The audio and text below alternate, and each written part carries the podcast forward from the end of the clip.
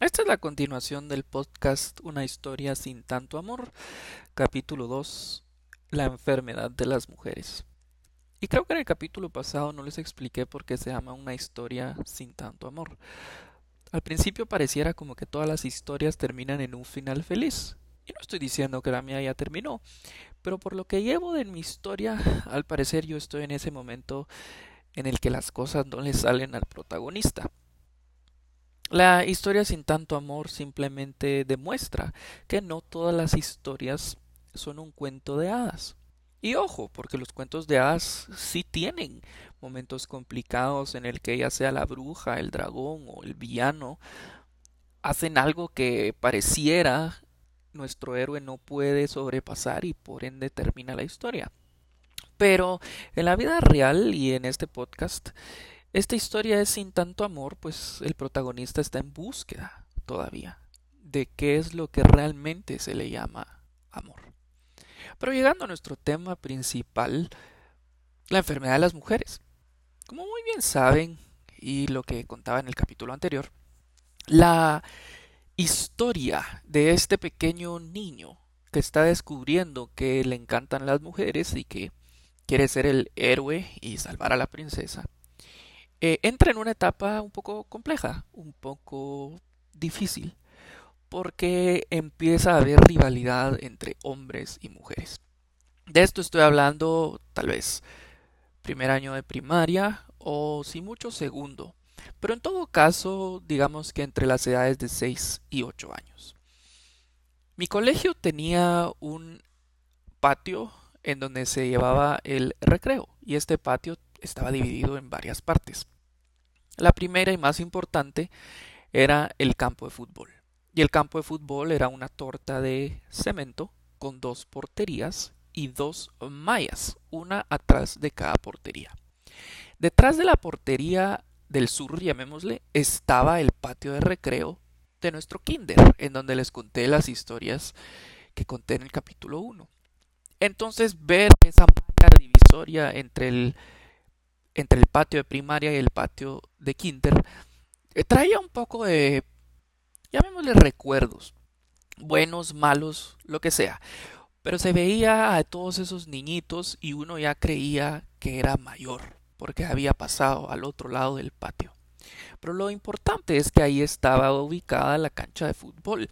Y la cancha de fútbol para los niños era el lugar en donde se desempeñaba, digamos que el orgullo. Ahí el mejor de los niños, el más popular, era el que metía los goles, el que corría más rápido, el que pateaba la pelota más fuerte. Ahora, para, para lograr ganar la cancha de fútbol, los niños teníamos que estar muy atentos a que sonara el timbre. Y una vez sonara el timbre, salir corriendo del salón de clases en donde estábamos, y la regla era que el primer niño que pusiera un pie sobre la cancha era el que decidía quién jugaba y cómo jugaba. Obvio, había que llevar la pelota. Y sin la pelota no había partido. Y yo, gracias a Dios, tenía como tres o cuatro pelotas. Entonces yo siempre era el que corría más rápido para llegar a la cancha y poder jugar fútbol con mis amigos. El punto es que la segunda parte del patio era una parte, digamos que en el medio, en donde se juntaba la mayoría de la gente. Había un par de árboles, había una entrada al baño de las mujeres de ese lado y al fondo había una serie de salones de clase en donde se sentaban las, las personas más grandes, los niños más grandes y las personas más cool. Por último había un, una especie de jardín con un anfiteatro en forma de luna al cual eh, iban los que no querían participar de las actividades deportivas de la hora de recreo. Ahí estaba la gente que se sentaba a leer y estaba la gente que que gustaba sentarse y comer más tranquilamente. Era un jardín con un par de juegos para niños, este anfiteatro en forma de luna y tenía vista al patio de recreo y no es patio sino más bien jardín de los jóvenes de secundaria. Llegar ahí era un encuentro seguro con algún niño, joven, niña, jovencita, más grande. Pero en fin, La dinámica de ese patio de recreo denotaba una única cosa, la división entre mujeres y hombres, sobre todo en las primeras edades de la primaria, estoy hablando 6, 7 y 8 años. ¿Por qué? Porque los niños nos íbamos corriendo al fondo en donde estaba la cancha de fútbol y las niñas por lo regular se quedaban separadas de ese ámbito. ¿Por qué? Porque pues eventualmente había un pelotazo, se caía la comida. Ustedes saben cómo funciona la dinámica de un patio de recreo de niños.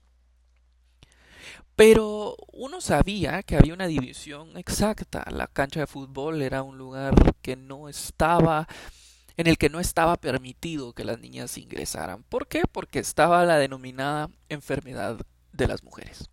Que una mujer lo tocara a uno quería decir que inmediatamente había contagiado de una fiebre tan fuerte que incluso podría morir su hombría o masculinidad en ese segundo. Entonces siempre había un par de compañeros o amigos que llevaban el famoso spray anti-enfermedades femeninas y que en el momento en el que una mujer siquiera llegara a rozar la camisa de algún chico, entonces corría todo el equipo a echar los imaginarios sprays, que eran los salvadores de esa enfermedad. Ahora, quiero que regresemos al sentimiento de este niño que está tratando de encontrarse con con quién es y por qué le gustan tanto las mujeres y, y, y, este momento tan crucial del crecimiento y desarrollo de su mente y de sus ganas de tener a una mujer a su lado. Y es que en ese momento en el que la enfermedad de las mujeres estaba rampante, y aquí si era el COVID ser así de contagioso, en ese momento este pequeño personaje no tenía ese mismo sentimiento de asco que sus demás amigos y compañeros profesaban tener. Más bien le parecía un poco absurdo eh, que quisieran separarlo de las mujeres. Así que eh, a escondidas se juntaba con las mujeres a platicar, conocerlas y hacerlas reír. Esa fue una de las cualidades que creo me diferenció de todas las demás personas o demás compañeros de mi grado y es que a mí me gustaba hacer sentir bien a la gente. Era chistoso y me gustaba mucho hablar con la gente. Y en estas ocasiones yo me sentaba a comer el almuerzo junto con estas niñas, a las cuales vamos a llamarlas populares, en donde se encontraba la niña que tanto me gustaba. Y esta niña que tanto me gustaba, bueno, es la tercera de la lista. Y la tercera de la lista después eh, de la española, si se acuerdan en el capítulo anterior. No era la mujer más linda del planeta. Más bien, si uno se pone a ver fríamente las cosas, ni siquiera era muy bonita. Pero yo no sé qué tenía esta mujer que a mí me parecía la mujer más linda del planeta. Para describirla, ella tenía los pelos rizados, colochos como decimos en Guatemala, unos anteojos como de nerdito o de secretaria, vestía siempre un pantalón jeans, eh, una blusa floja y se hacía una cola o un chongo, siempre agarrando estos cabellos colochos. Era blanquita y usaba unos eh, zapatos Skechers, que en aquella época eran una cosa muy increíble. Era muy inteligente y muy simpática. Y a mí me caía muy bien esta persona a la que le vamos a denominar la colocha. Y la colocha, eh, pues como les digo, no era la persona más espectacular del planeta, pero a mí me gustaba. Y gracias a Dios, o bueno, no sé si gracias a Dios o no, pero en todo caso, como les comentaba, siempre tuve un espíritu líder. Y como a mí me empezó a gustar la colocha, pues ahora a mis amigos también les había empezado a gustar la colocha. Y yo no sé qué fue lo que pasó, tal vez un efecto dominó, pero al finalizar el segundo o tercer año de la primaria, todos los hombres de mi grado tenían una especie de fijación con la colocha. Y la colocha pasó a ser la más popular de la clase. Eso quiere decir que en ese momento se empieza a romper un poquito la idea de la enfermedad de las mujeres, porque yo fui el primero en hablar y decir, a mí me gusta la colocha. Y mis compañeros y amigos se rieron y dijeron, ya te contagiaste de la enfermedad de las mujeres. Yo les dije, pues miren, la enfermedad de las mujeres tal vez no es tan mala. porque a mí las mujeres me gustan y me gustan mucho. Y he compartido con ellas y, y realmente no veo por qué esto es un punto complicado. Y estamos tal vez hablando de tercer año o cuarto año de la primaria, cuando decidimos como grupo de amigos eh, ponernos las pilas o ponernos, eh, no sé, como que en orden, nos ordenamos y decidimos que al día siguiente íbamos a saludar a todas nuestras compañeras de beso. Y ese fue el momento crucial en el que se rompió la enfermedad de las mujeres, puesto que al día siguiente, al a la primera hora de la mañana, nos reunimos todos los amigos y compañeros muy nerviosos y decidimos tomar el paso crucial, saludar a nuestras amigas y compañeras de beso. Y obviamente lo primero que hice yo fue alcanzar a la colocha. Ahora ya se pueden imaginar el corazón a 150 millones de kilómetros por hora, las manos sudorosas, un séquito de amigos detrás de uno esperando que uno sea el primero a dar el paso.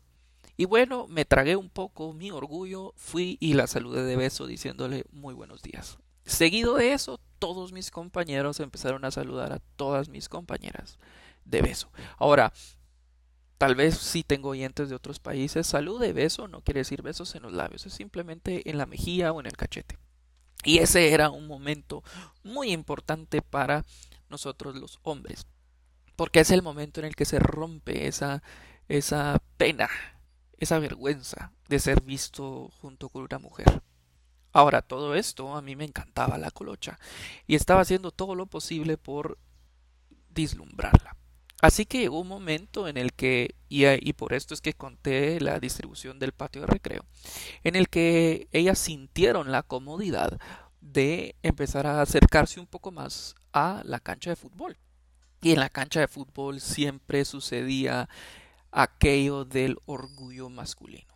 Ahora que las chicas estaban más cerca de la cancha de fútbol, era momento de desenvolverse y brillar. Así que se empezó a crear una especie de competencia, llamémosle sana, si queremos llamarle sana, de quién era el mejor jugador de fútbol y cómo podía este jugador de fútbol sobresalir más para que las chicas lo notaran.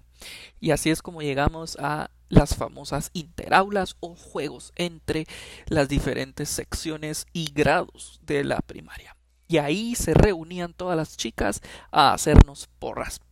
Así que es el momento de demostrar que uno era el que pateaba más fuerte, el que corría más rápido, el que saltaba más alto y el que metía más goles. Y pues ahí empezó a crearse una especie de competencia entre mi némesis, el villano de la historia, que acaba de surgir porque hasta antes de eso no tenía yo una contraparte en el lado masculino que pudiera ponerme tan nervioso como esta contraparte que nace a raíz de los encuentros futbolísticos de la primaria. A este personaje le vamos a llamar el franchute. Y no porque haya nacido en Francia, sino porque más bien su apellido era francés.